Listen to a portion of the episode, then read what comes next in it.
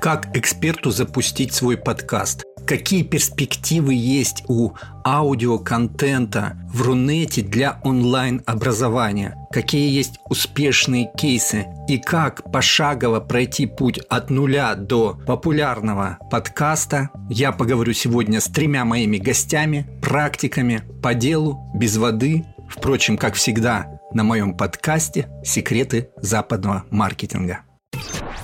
Я Слава Лапшин, маркетолог для онлайн-школ. Поехали!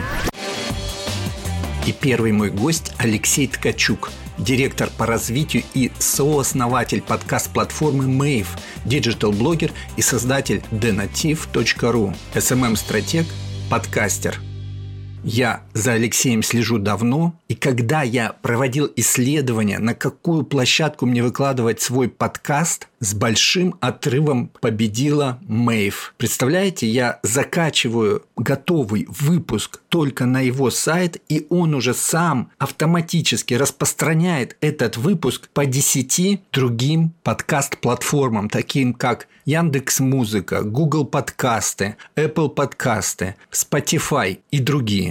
Также я получаю готовую красивую страничку со всеми своими выпусками и могу давать на нее ссылку в своих соцсетях, а также полную статистику по всем моим выпускам. И это все бесплатно. Кроме платформы Mave, Алексей пишет много о маркетинге, сам ведет свои подкасты. И, конечно, первым делом я пошел к нему. Алексей, привет. Привет. Ты, конечно, знаешь, что на Западе подкасты очень распространены. Я как раз сегодня прочитал новость, что в Америке во втором квартале этого года рекламодатели потратили на рекламу в подкастах на 30% больше, чем в первом квартале. А это значит, подкастинг будет расти еще сильнее. Насколько подкастинг растет с точки зрения российского рынка? С точки зрения вообще российского рынка, то подкастинг растет, наверное, не так быстро, как нам бы всем хотелось. Тут последние годы они были турбулентными, то ковид, то спецоперацию. И каждый из этих э, факторов очень сильно вносит корректировки в количество прослушиваний. И Сейчас, э, скажем, оценить количество аудитории в России, кто слушает подкасты, очень сложно, потому что, во-первых, достаточно сложно определить, что такое подкаст. Одна часть подкаст-комьюнити считает, что подкаст — это аудиоформат, который распространяется через хостинг, децентрализованно разные там стриминговые платформы. Вторая часть э, считает, что на YouTube же тоже куча подкастов, и они намного более популярны и набирают миллионы просмотров относительно там десятков тысяч, которые собирают э, хорошие крупные подкасты в аудиоформате. Поэтому вот большая часть аудитории может слушать подкасты через YouTube, не подразумевая, что они, в принципе, потребляют подкасты. Оценивать этот рынок сложно. Э, Яндекс сделал исследование о том, что 16-17 миллионов, там, точнее 12 до 16 миллионов а, аудитории из России слушают подкасты на регулярной основе. Дальше это будет скорее еще сложнее оценивать, потому что сейчас мы видим, допустим, по своей статистике, что огромное количество аудитории, которая потребляет подкасты, использует VPN, и их трафик приходит не из России, а, допустим, там, из Нидерландов или там, из Франции. И сейчас получается так, что в среднем русскоязычная аудитория русскоязычных подкастов только там 50-60% из России. Все остальное — это страны, которые никогда бы не подумал, что оттуда будет слушать русскоязычные подкасты.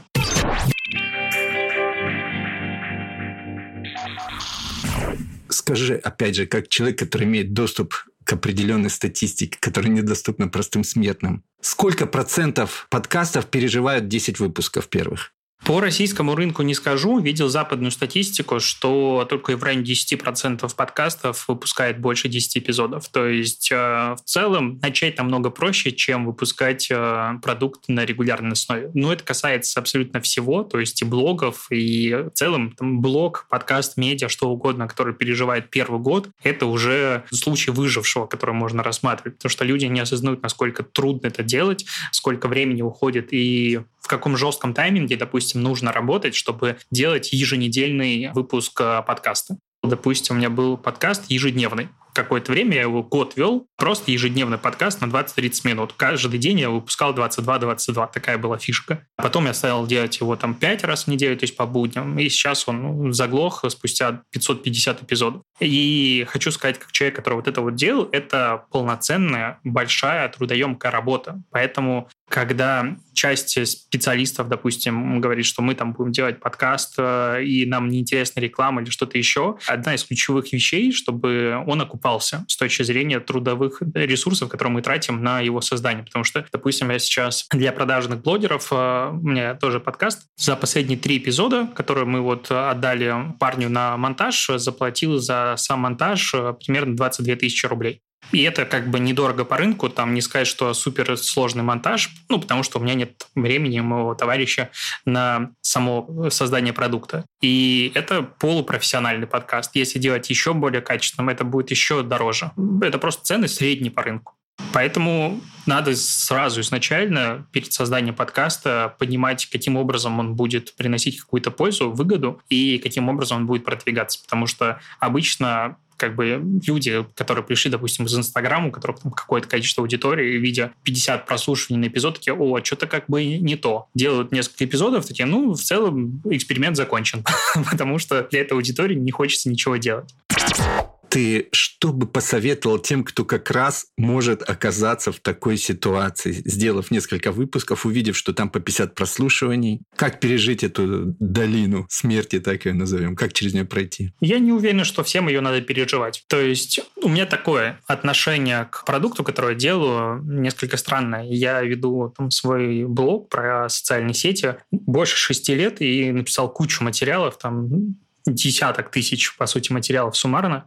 Если продукт, который я делаю с точки зрения медиа, подкаст это тоже часть медиа, мне нравится, мне в кайф, то я буду делать в первую очередь для себя, и дальше аудитория вокруг меня, ну, как бы соберется если я буду делать это хорошо. Если я его делаю из каких-то супер меркантильных целей, и я вижу, что они не выполняются, тут есть два подхода. Первый — прекратить, потому что как бы нет ресурсов на его развитие. А второй — тестировать новые гипотезы, потому что это, по сути, речь про маркетинг, и готовых секретов успеха нет. Самый классический способ э, продвижения в подкастинге — это привлекать более медийных э, людей, чем ты. Потому что в целом часто люди не осознают, что такое подкаст, они готовы там записать, потому что подкастинг сейчас как бы модно, и они потом там дают там ссылки, чтобы люди послушали их э, балаболю. Опять же, обладая доступом к статистике полноценной по Мэйв, я вижу, что некоторые блогеры, которых зовут, и я сам на них подписан, мне они интересны, ссылкой просто на Мэйв, когда они делятся э, подкастом, приводить 20-30 тысяч человек, ну, именно переходов, чтобы пришли и послушали, что же они там говорят на интересную тему. Другие не дают практически ничего. Поэтому это сложная маркетинговая стратегия по продвижению продукта, и просто подходить к ней по принципу, ну, что-нибудь запущу, там полетит, вообще бесполезно. То есть это конкретный продукт, у которого должна быть на старте цели, анализ целевой аудитории, конкурентов, э, план по продвижению, по привлечению новой аудитории и какие-то там ключевые поинты в развитии этого продукта, на которых будет понятно, стоит ли его продолжать дальше или нет. Мне намного было проще, у меня сразу большая вовлеченная аудитория, и каждый из продуктов, который я запускал, в целом был, ну, можно сказать, успешен, потому что продажные блогеры в какой-то момент собирали больше 20 тысяч прослушаний на эпизод, а, пока мы не перестали его делать регулярно. Полусадкий подкаст, когда мы его вообще запускали, это был один из первых подкастов на русском языке про маркетинг новой волны. Он там тоже собирал в районе 5-10 тысяч прослушиваний. Мне казалось, что это просто. Когда я вижу, что коллеги по рынку запускают свои подкасты, они собирают 5-10 прослушиваний, я понимаю, что это, конечно, очень привилегированное положение, иметь большую аудиторию вовлеченную, которая готова пойти и послушать то, что ты говоришь. Алексей, спасибо за твои исключительно полные и честные ответы, без, знаешь, как у нас принято на рынке, зазывать в свои сервисы и не всегда давать адекватную информацию. Спасибо, что поделился так, как оно на самом деле. Я это очень ценю. Спасибо тебе. Пожалуйста.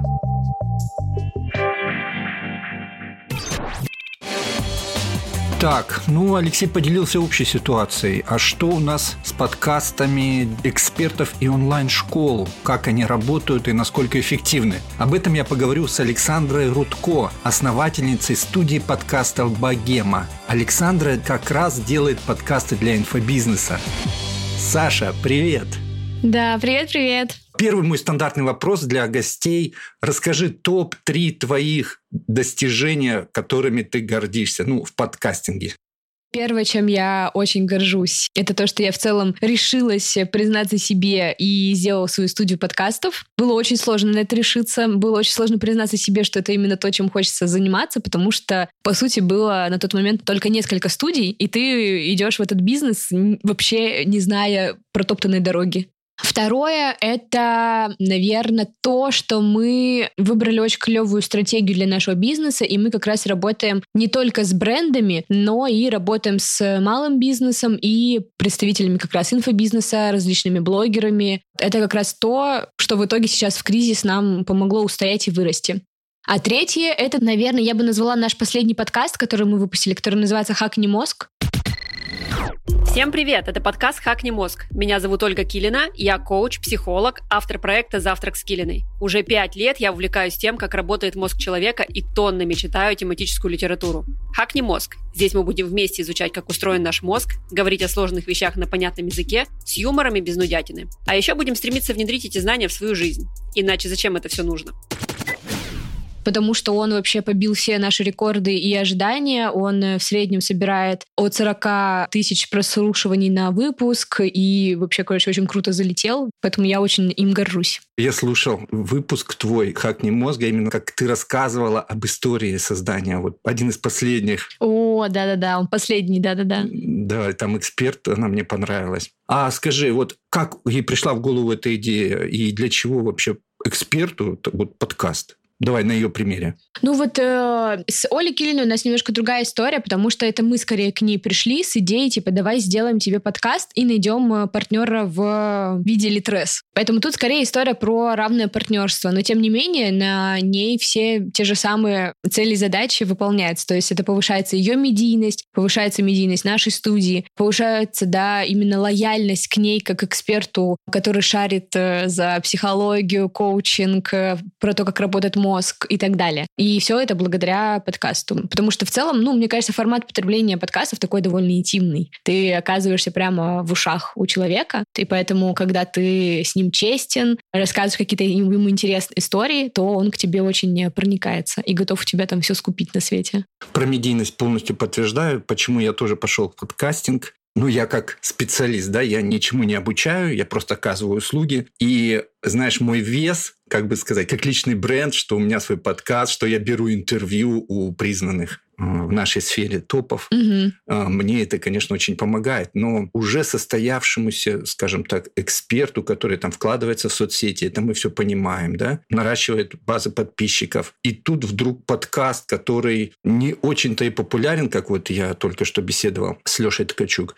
Вот раскрой чуть-чуть, может быть, какие на твоем опыте или твоих клиентов ты видишь плюсы, что растет вот э, при запуске подкаста у эксперта, окей, медийность, что еще более, может быть, такое осязаемое? Ну, вообще, в целом, слово медийность, оно действительно какое-то абстрактное. Но на самом деле, так как я в прошлом пиарщик, то любой пиар и любую медийность на самом деле можно обсчитать. Обсчитать абсолютно разными способами.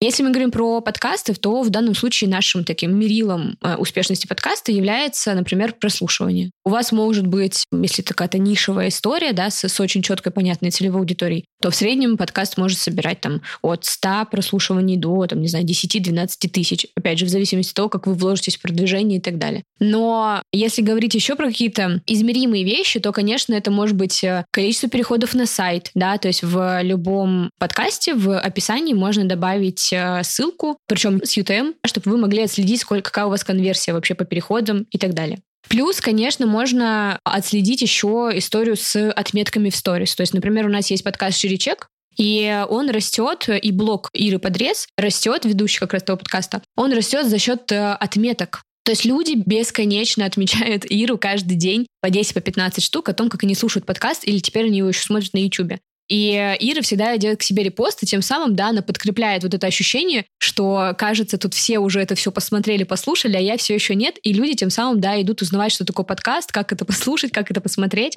и так далее. Вот. И это тоже, например, да, можно там измерять, э, сколько в год у тебя было количество отметок, ну и в целом, если говорить э, еще про какие-то такие не совсем количественные вещи, то я бы, наверное, записала бы еще, знаете, какие-то такие бенефиты в виде нетворкинга. Опять же, если подкаст э, гостевой, то, соответственно, чем больше людей ты знаешь, тем как бы круче тебе. Во-первых, ты обзаводишься нужными контактами, и, во-вторых, э, никогда не знаешь, к чему эти контакты приведут. Потому что, не знаю, ты, например, вот сегодня меня пригласила, возможно, через пару месяцев я вспомню твой контакт, приду к тебе, там что-то напишу, предложу какое-то партнерство. Например, такая-то сделка, да, у нас будет. И получается, можно уже измерить какими-то такими денежными эквивалентом. То есть на самом деле все это можно дело посчитать, посмотреть. Понятное дело, что если приходить в подкаст, приду и там все само как-то заработает, давайте там сделайте как-то все само по себе, то такого, конечно, не будет. Подкаст сам по себе не раскрутится, в него тоже нужно вкладываться. И вот если ты в него вкладываешься максимально душой, телом и всем остальным, то он, как правило, находит свою аудиторию, и это потом все тебе приносит какие-то приколюхи.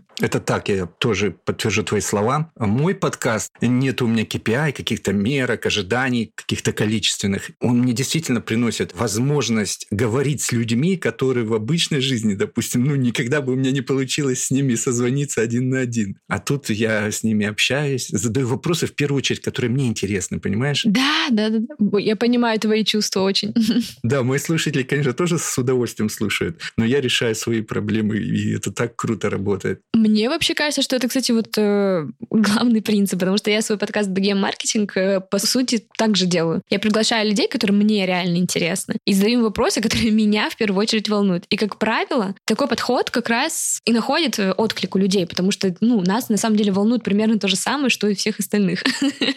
И когда мы делаем сценарий, я недавно заметила у подкастеров э, молодых такую историю, что все задают вопросы, которые как будто бы должны интересовать аудиторию, но тебе на них пофиг, и тогда это чувствуется. Чувствуется, что автор не вовлечен в разговор. Поэтому круто, что ты так делаешь. Респект.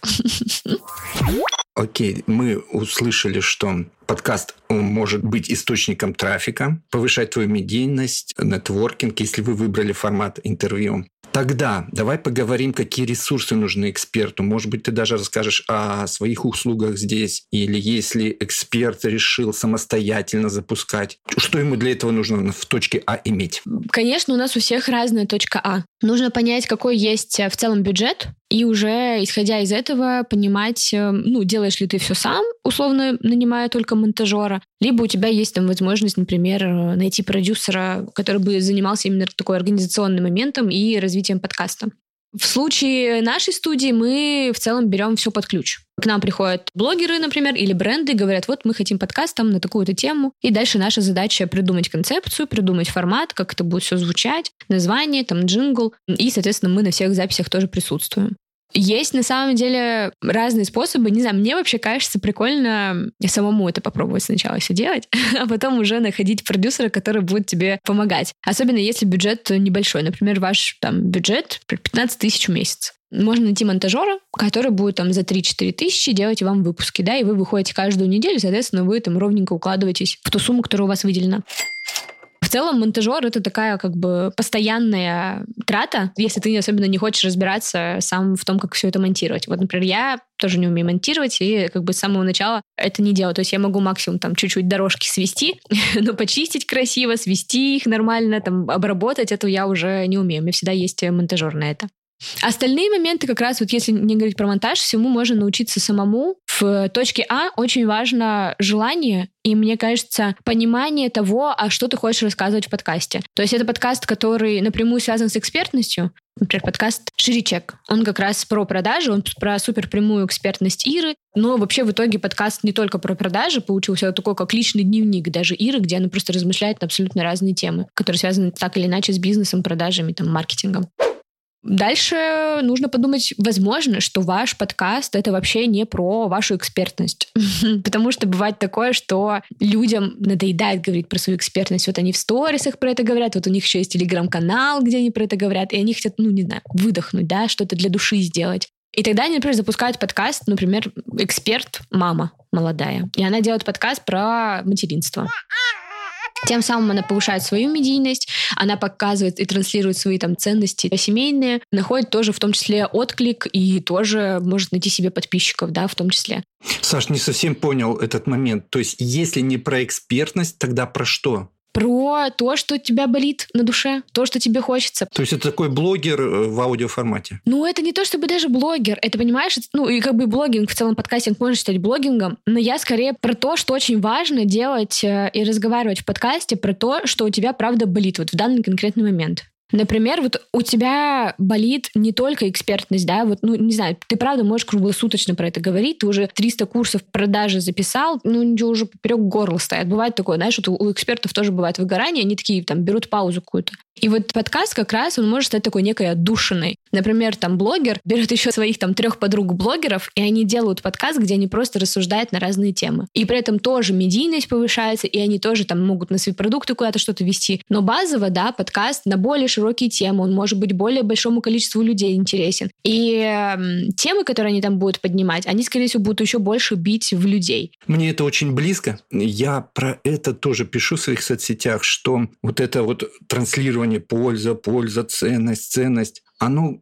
конечно, первое, работало раньше круто, да. И сейчас, скажем так, это тоже работает. Но когда мы делимся чем-то личным, своими ценностями, своей личностью, своей жизнью, оно усиляет позицию эксперта, потому что просто мы его начинаем видеть как человека. Поэтому то, что ты вот затронула этот момент в подкастинге, это я об этом так не думал, во-первых. И это нашим слушателям, уверен, будет очень ценно.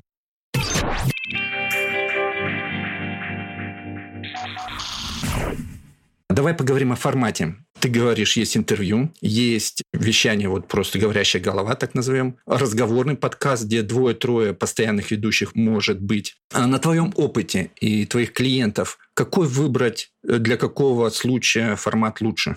Есть еще один формат, это нарративные подкасты, когда у нас в основе подкаста лежит какая-то история. И, как правило, это такой очень сложный продакшн. Вот, например, как раз подкаст «Хакни мозг», он, это нарративный подкаст, потому что там помимо экспертной части, которую рассказывает ведущая Оля, там еще вкраплены кусочки истории, там связанные с исследованием той или иной темы. И это тоже как раз специально все делается для того, чтобы внимание слушателя захватывать. Это такой типа подкаст-сериал.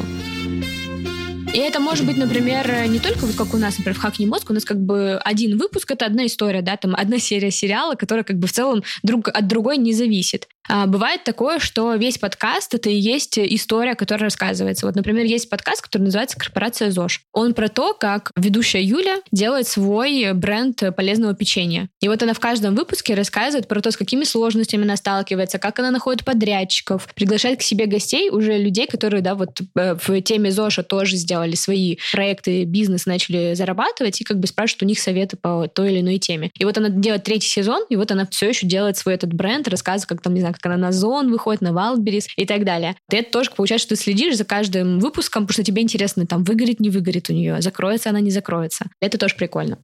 Если говорить про форматы, какой вообще выбрать, то, конечно, важно, во-первых, в целом себя оценить. Готовы ли вы, если говорить про монолог, точно ли вы готовы один вытягивать, да, там, формат монолога? Потому что не каждый может там сидеть и вот так вот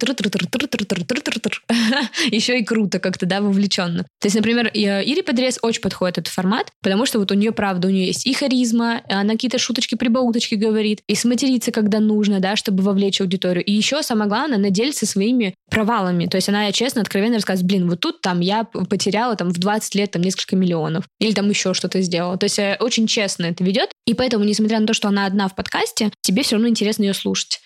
Я при этом знаю случай, когда человек тоже выбирал формат, где он один вещает, и это было очень тягомотно, очень сложно, и пришлось в итоге там, да, придумать какие-то разные исхищрения, добавлять еще голоса, чтобы в итоге подкаст звучал более живо. Но в целом подкаст э, «Монолог» подходит как раз, если вы выдаете какую-то экспертную часть, читаете какую-то лекцию, или это какой-то дайджест, да, где вы рассказываете новости там, мира или вашей ниши какой-то. Дальше может быть подкаст в формате интервью. Опять же, если вы хотите больше нетворкаться, я бы, наверное, так сказала, и плюс э, получать такую, да, медийность за счет гостей, которых вы приглашаете, потому что вы можете так продвигаться. Но в формате интервью очень важно помнить, что главное действующее лицо — это гость. Ведущий, конечно, тоже может быть харизматичным, крутым, и у нас есть пример Дудя, но, тем не менее, люди чаще всего в интервью приходят на какого-то определенного гостя и в первую очередь цепляются за него. Поэтому в целом в формате интервью очень сложно...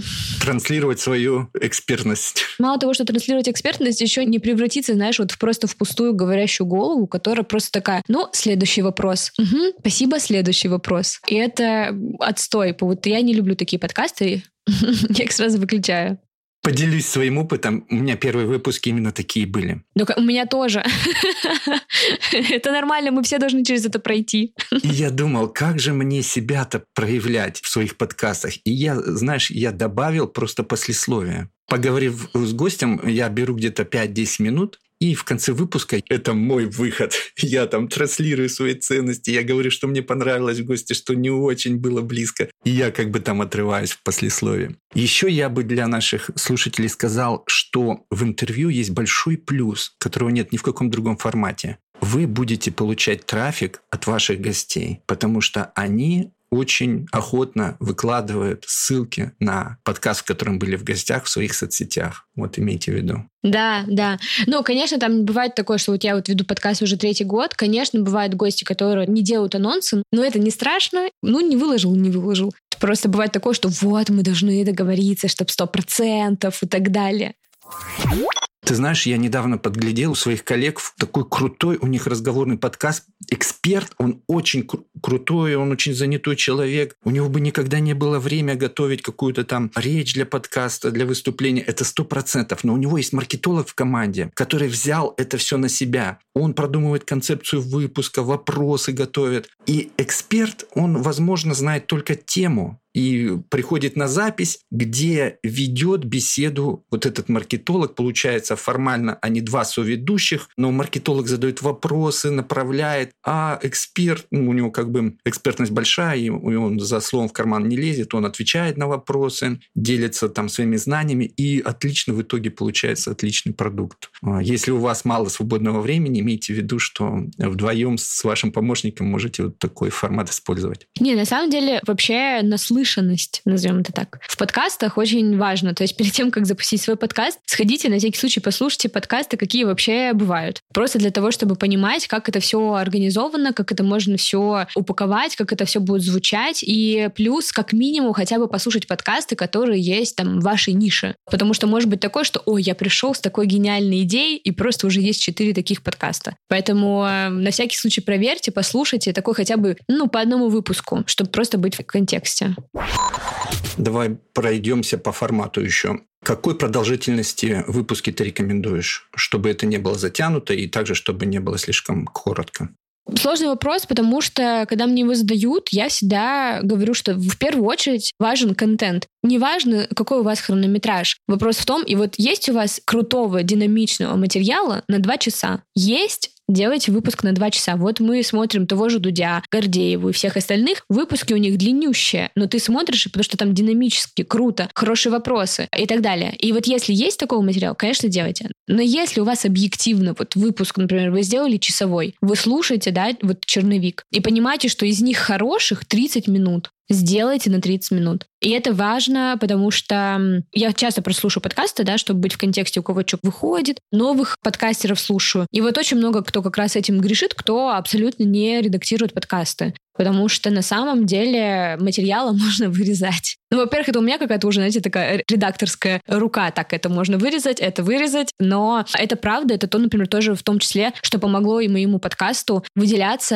на тот момент, когда я его запустила. Помимо вопросов, да, и своей какой-то вовлеченности, я очень много вкладывала как раз в редактуру, потому что мы прям целые вопросы могли вырезать, ну, потому что они просто скучные были, можно их, ну, они не влияют на общий рассказ, никак не раскрывают гостя или тему. Вот, поэтому редактировать, помимо того, что сценарий нужно написать, еще и полученный материал тоже нужно отредактировать.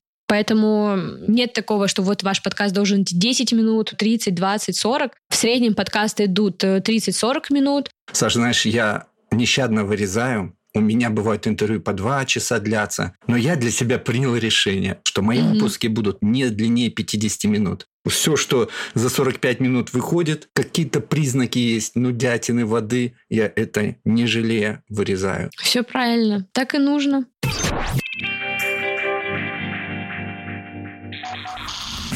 Следующий короткий вопрос по названию подкаста. Я по неймингу я нигде такого подхода не вижу. Ни на Ютубе, ни в соцсетях. Нигде, как в подкастинге, именно крутые названия. Емкие, короткие, звучные. Я не знаю, почему так получилось, но как назвать свой подкаст, чтобы он не выглядел на общем фоне уныло. Давай я свой опыт расскажу. Допустим, для инфобиза мои коллеги, я видел подкаст, называется «Плюсики в чат». Называется подкаст, тоже записывался, сейчас уже не ведется. А запись будет. Э, то есть такие словечки, которые у моей аудитории вызывают сразу внимание, потому что да, это на нашей волне. Посторонний человек пройдет мимо. Но если это человек из онлайн-образования, он точно обратит внимание. И я уже стал подумать, что у меня довольно унылое название. Э, «Секреты западного маркетинга». Ну что это такое за название? Скажи, как назвать свой подкаст? Так, слушайте, ну, готового рецепта нет. Но в целом, если какую-то формулу вот выводить, вот я на своих консультациях рассказываю, что это должно быть коротко, емко, и самое главное, это должно вас отображать. То есть, если название вас, ваш подход какой-то, да, вот не отображает или тематику подкаста, то, конечно, это немножко мимо. В целом сейчас в подкастах действительно, я третий год в подкастинге, все еще называют э, какими-то нашими вырванными фразами как раз из контекста, да, то есть как бы там ставьте плюсики, это история, да, что мы, ну, в чатиках это все время видим. И это как бы в целом хорошая стратегия, да, потому что ты вызываешь как бы у людей сразу ассоциацию какую-то. Но помимо таких названий у вас могут быть какие-то известные фразеологизмы, какие-то известные фразы, вы как бы что-то обыгрываете. Еще часто вот как раз э, история с тем, что соединяется там и и. Ну, то есть, вот, например, у меня богема и маркетинг. А, или есть э, бизнес, роботы мечты, еще что-то. Но это не обязательно, это просто рассказываю как один из вариантов. Сейчас вот, например, мы еще делаем подкаст, который будет называться «Эффект денег». Ну, то есть это тоже не какая-то там вырезанная фраза, это просто как бы вот такой как бы нейминг. Единственное, что не знаю, мне вот кажется странным называть подкаст имени кого-то. А когда еще свою фотографию размещают на обложке, я такой, ну блин. Да, да. В целом нет ничего плохого в фотографиях на обложке, но вопрос в том, как, как, бы, как она обыграна. Нет, если ты какая-то медийная личность, да, да, да, да. Например, типа, если Лобковский выложит свою фотографию на обложку, то мы сразу просто будем понимать, чей это подкаст, и сразу, конечно, люди будут просто от одной обложки идти. Но если в целом у тебя личный бренд не такой сильный, то наоборот, это может сыграть в обратную сторону, потому что люди будут думать, что, блин, тут мне сейчас что-то будут втюхивать. Ты втираешь мне какую-то дичь. Поэтому, например, шире чек мы тоже могли назвать, там, не знаю, подкаст от Иры Подрез или там имени Иры Подрез. Но мы не стали этого делать, мы выбрали более такой нативный вариант названия, который при этом очень созвучен, очень хорошо вписался в джингл, вот, и э, вот этой такой нативностью э, он и цепляет. Я слушал этот подкаст тоже. Я в восторге от Иры, а именно, знаешь, давай затронем голос. Нужно ли подкастеру иметь такой дикторский голос, красивую речь? Почему? Потому что вот меня, честно тебе скажу, очень разочаровывает мой голос, когда я его в записи слушаю. Ну, не нравится он мне. Вот у Иры, знаешь, такая прослабленная, простецкая подача, как будто слушаешь девчонку там из соседнего двора или там, не знаю, из соседнего подъезда. Она тараторит, расслабленно, красиво льется ручейком речь. Опять свой опыт. Когда я слушаю какие-то дикторские голоса, ну вот слышу, что красивый голос поставленный, но я чувствую, что он напрягается, неестественный. Его тяжело слушать. Вот я хотел тебя спросить, у тебя есть такое? И про голос, что ты можешь сказать? Да, у меня тоже такое есть. Я не люблю вот эти радийные голоса. Ну, то есть я тоже разговариваю расслабленно. То есть вот я как сейчас с тобой говорю, я также в жизни разговариваю. Вообще ничего не меняется. Ну, может быть, громкость единственное, что меняется. Но когда я бы могла тоже разговаривать вот таким поставленным голосом. Я вам сейчас расскажу про подкастинг. И ты такой, Ах! А, вот, потому что невозможно. Как бы в целом ничего плохого в радийном стиле нет, но, кажется, все, наоборот, хотят вот эту естественность. И это то, за что любят подкасты в первую очередь, потому что они изначально-то и начинались, как просто люди сидят на кухне и что-то там обсуждают. И поэтому чем больше естественности в голосе, тем как бы лучше. Понятное дело, что первые выпуски, они самые волнительные, ну, вот даже вот у меня, если послушать первые выпуски, там прям слышно, как я нервничаю, как я там что-то как-то, не знаю, в передышку говорю и всякое такое. Просто с практикой приходит уже, что ты привыкаешь, что у тебя тут перед тобой стоит микрофон, ты уже более расслабленный и спокойно себя чувствуешь, поэтому можешь себе позволить даже руками жестикулировать во время записи. Но в целом, если говорить про голоса, у нас просто недавно был live э, подкаста моего, и True the Stories, и мы в баре собирались со своими слушателями, и там тоже как раз девушка спросила, вообще нужно ли, чтобы у человека был красивый голос. И вот, ну, мой ответ как бы, ну, нет. Потому что слово «красивый голос» очень субъективная какая-то история. Например, я пока не запустила свой подкаст, мой голос никогда не получал комплиментов, просто никогда. И как только я выпустила там первые два выпуска, все мои друзья, знакомые, коллеги такие, Саша, у тебя такой красивый голос. Я такая, чуваки, где вы были 20 лет? Почему мне ни разу никто этого не говорил? Поэтому, возможно, весь секрет красивого голоса в том, чтобы как раз запустить подкаст, и все такие, а, да как голос-то и ничего такой. Это не должно останавливать. Ну, не знаю, мне кажется, твоя подача очень такая тоже характерная. Ну, то есть я слышу, что она у тебя такая своя, такая спокойная, плавная. Мне нравится, все хорошо. Спасибо. В заключение скажи экспертам, из каких ниш ты особенно порекомендовала идти в подкастинг. Почему я спрашиваю? У меня есть клиенты, психологи, есть эзотерики, и я оценивал, кому из них предложить, и увидел, что, допустим, в нише психологии много подкастов, они успешные, а в нише эзотерики, ну, там буквально один-два, и не сказать, что там прям успешно. Почему такие перекосы? Расскажи, пожалуйста, кому особенно ты порекомендовала бы? Я думаю, что это связано еще в первую очередь с тем, что просто аудитория в подкастах такая довольно проактивная, продвинутая и так далее. Во-первых, люди людям нужно разобраться, что такое подкасты, какие приложения, куда там тыкать и так далее. Поэтому это такая как бы очень большой процент аудитории отсеивается из-за этого. Поэтому в целом, мне кажется, вот как раз э, тут очень много в подкастах любят тему психологии, принятия себя и так далее. То есть поэтому как бы тема психологии такая очень переполненная ниша, потому что это подкасты, которые, правда, аудитория слушает. Опять же, формат потребления контента в ушах очень интимный и так далее, поэтому людям как-то комфортно. Если говорить про эзотерику, не знаю, почему на самом деле тут немного таких подкастов, потому что мы тоже делали с, от своей студии подкаст про магию и критическое мышление одновременно, называется «К бабке не ходи». Но он у нас не очень много собрал в итоге. То есть, возможно, не знаю, эта тема сама по себе какая-то, знаешь, такая, не очень почему-то в подкастах ее любят. Не знаю почему. Возможно, просто нету супер крутых проектов медийных, э, просто потому что не было сил, там, например, развивать его, или не было бюджета на продвижение.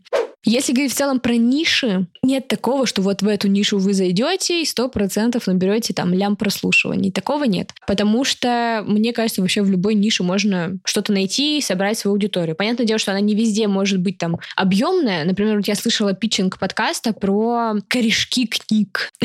Там же есть целая наука, которая изучает, как вообще вот эти все выглядят обложки книг, вот эти все переплеты. И там, вот я слушала питчинг, мне казалось, что мне бы никогда, наверное, эта тема была бы там сильно неинтересна. Но девушка с таким горящим и с таким воодушевлением вообще рассказывала про свой будущий проект, что я подумала, блин, ну я, даже я хочу это послушать уже.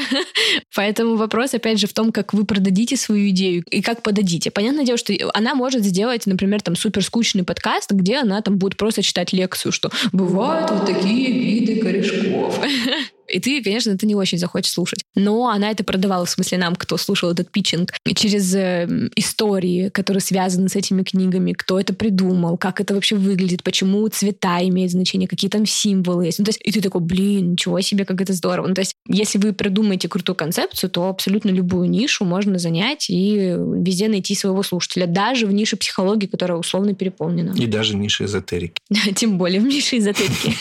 Саш, спасибо тебе большое за то, что что поделилась своим опытом. Это было очень ценно. Я тебе благодарен. Да, спасибо большое, что позвал. У-у-у.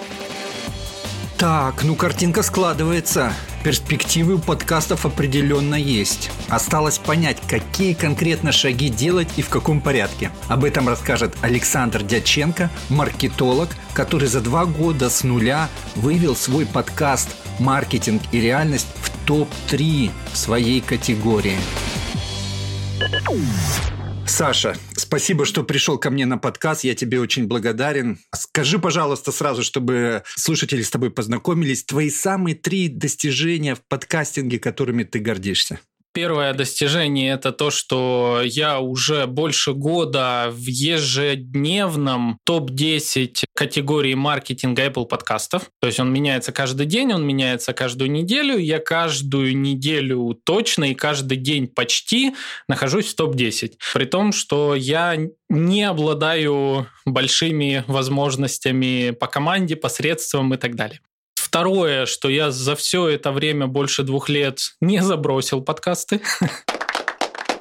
И третье, то, что мне удается делать э, интересные крупные коллаборации с э, крутыми гостями. Ты на самом деле крут, потому что я слушаю твой подкаст, и э, я тебя позвал как эксперта, чтобы ты поделился своим путем успеха, потому что за два года с нуля выйти на топ-3 своей категории это однозначно успех. И более того, я знаю, что твой подкаст – это центральный продукт твоего бизнеса. То есть это не просто какой-то еще один канал привлечения, еще дополнительный продукт в твоем бизнесе. Нет, у тебя подкаст – это основа. И он действительно тебе приносит результат. Мой вопрос к тебе. Как человек, который уже добился хороших результатов, поделись, пожалуйста, твоим алгоритмом, пошаговым, как начинающему эксперту запустить свой подкаст и сделать его э, частью своей воронки продаж эффективной? Для начала, наверное, я не могу не сделать такой, как дисклеймер или что-то вот такое предупреждающее, что все же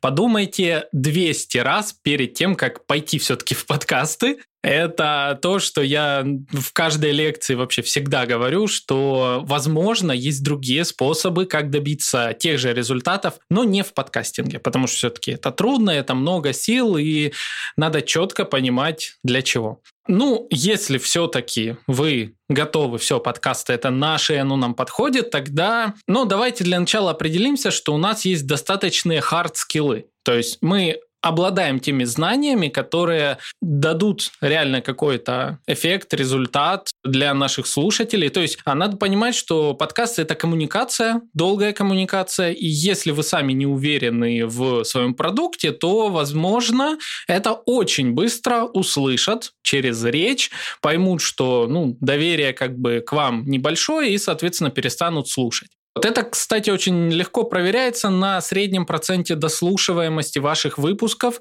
которые можно глянуть в статистике Яндекса и в некоторых других аналитиках. Какой процент дослушиваемости вашего выпуска? Действительно ли вы интересный эксперт? У тебя какой процент дослушиваемости? Где-то 70% слушателей слушают э, подкасты, если в среднем, но из тех 70, которые слушают, кто проходит уже порог в 70%, они дослушают 90% выпуска. У меня есть два направления я свои аудиоподкасты адаптирую под YouTube и в видеоформате выкладываю на YouTube и во ВКонтакте в видеоформате. Там почему-то низкое. То есть люди не любят сидеть, смотреть на экран, как там аудиоанимация двигается. Там низкий, ну, где-то 10% дослушиваемость. А вот именно в стриминговых сервисах, вот на Яндекс Музыке, в подкастах, в ВК есть отдельный э, формат подкастов, там тоже больше 70. Это хороший показатель. Я тоже, если честно, пока в видео формат даже не иду, там совершенно другие механики, там нужно динамику создавать и так далее. Аудио лучше, удобнее для меня лично. И я понимаю, как люди потребляют этот контент, э, что они едут в машине, работают параллельно там что-то еще в наушниках, и дослушиваемость э, здесь выше.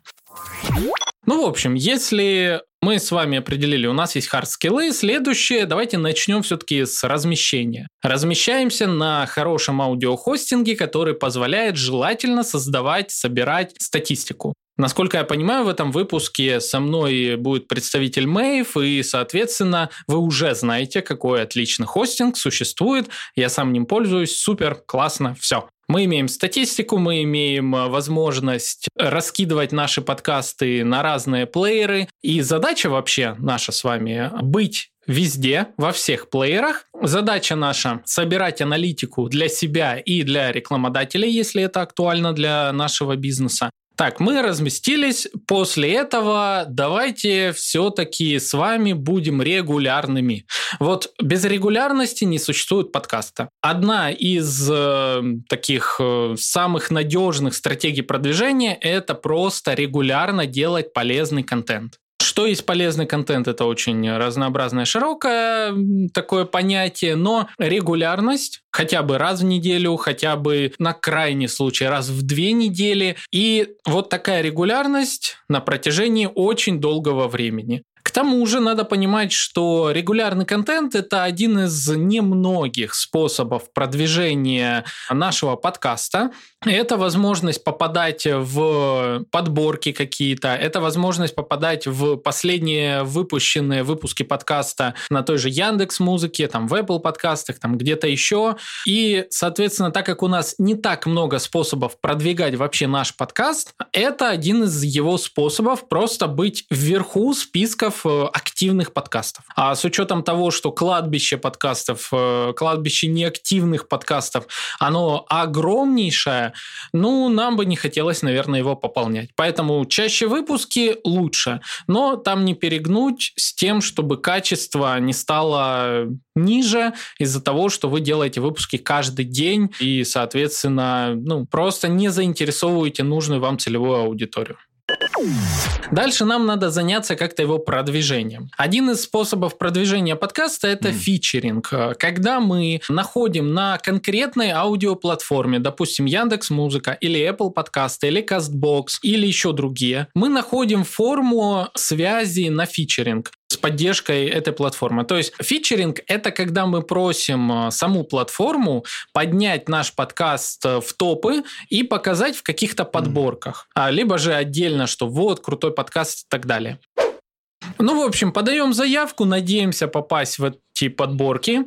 Также у той же Яндекс Музыки есть возможность э, попасть не просто на главную страницу, там, в топ подкастов, а есть возможность отдельные выпуски добавить в какие-то подборки, там, допустим, тема digital, там, допустим, что послушать на неделе, там, какие-то еще подборки. Ну, то есть их куча. Найти нужную подборку и написать заявку на featuring с указанием «Я подхожу под вот эту подборку». Возможно, ваш выпуск подкаста угу. попадет туда. И таким образом э, вы можете попасть, тоже как-то повысить количество прослушиваний вот через такой образ. Но это на самом деле вот как по мне, часто на удачу, и не стоит надеяться только на этот способ продвижения.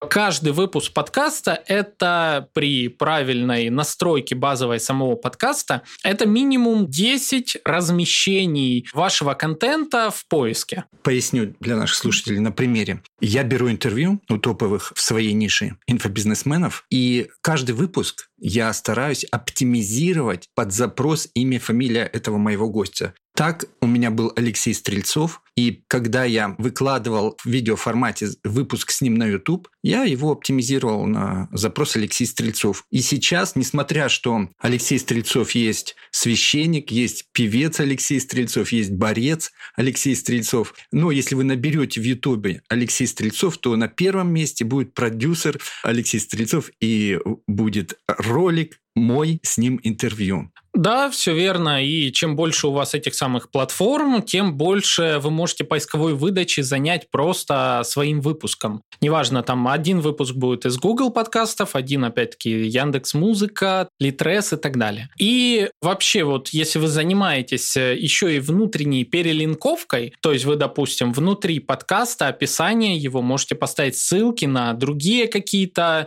интересные выпуски, это все позволяет хостинг подкастов, то вы таким образом как бы одними выпусками можете поднять в выдаче другие выпуски.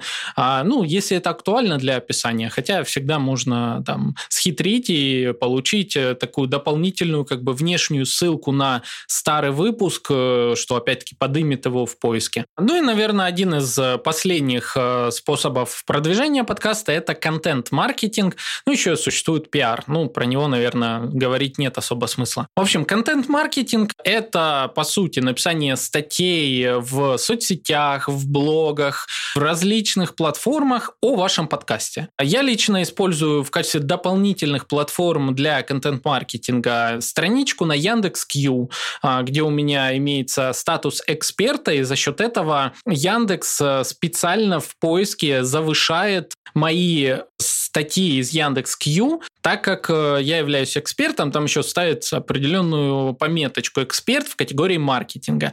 И когда у меня выходит новый выпуск подкаста, я делаю в Q статью, она появляется в поиске выше других даже каких-то поисковых выдач. Дальше пишу статью на VC, где сидит, допустим, моя целевая аудитория, и, соответственно, я, во-первых, знаю, что VC очень хорошо и быстро индексируется, во-вторых, я могу оттуда привлечь новую аудиторию. Продвижение на VC прям отдельная история, но это довольно интересный блок. Также можно писать статьи во все соцсети абсолютно ваши. К тому же ВКонтакте позволяет делать из своего выпуска подкаста полноценную огромную статью с, опять-таки, временными метками для того, чтобы прям в статье нажимая перематывался на нужный эпизод, момент э, подкаста, который прикрепляется к своему же сообществу.